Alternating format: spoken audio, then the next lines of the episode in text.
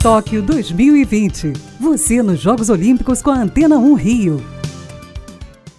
Depois de conquistar o título da Liga das Nações de vôlei masculino ontem, a seleção brasileira já convocou os 12 nomes que estarão em Tóquio 2020. Oito jogadores que estiveram no elenco campeão olímpico em Rio 2016 estarão nestes jogos, incluindo o levantador e capitão Bruninho e o craque da liga Wallace. A tenista americana Serena Williams anunciou que não irá disputar os Jogos Olímpicos de Tóquio.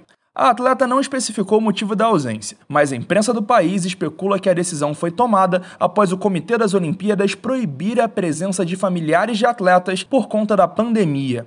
A seleção brasileira de futebol feminino começou a se apresentar neste fim de semana em Portland, nos Estados Unidos, para se preparar para os Jogos Olímpicos de Tóquio. O grupo só estará completo no dia 5 de julho, quando a meia Marta e a atacante Debinha forem liberadas pelos seus respectivos clubes. Faltam 24 dias para as Olimpíadas. É o Boletim Tóquio 2020 na Antena 1 Rio.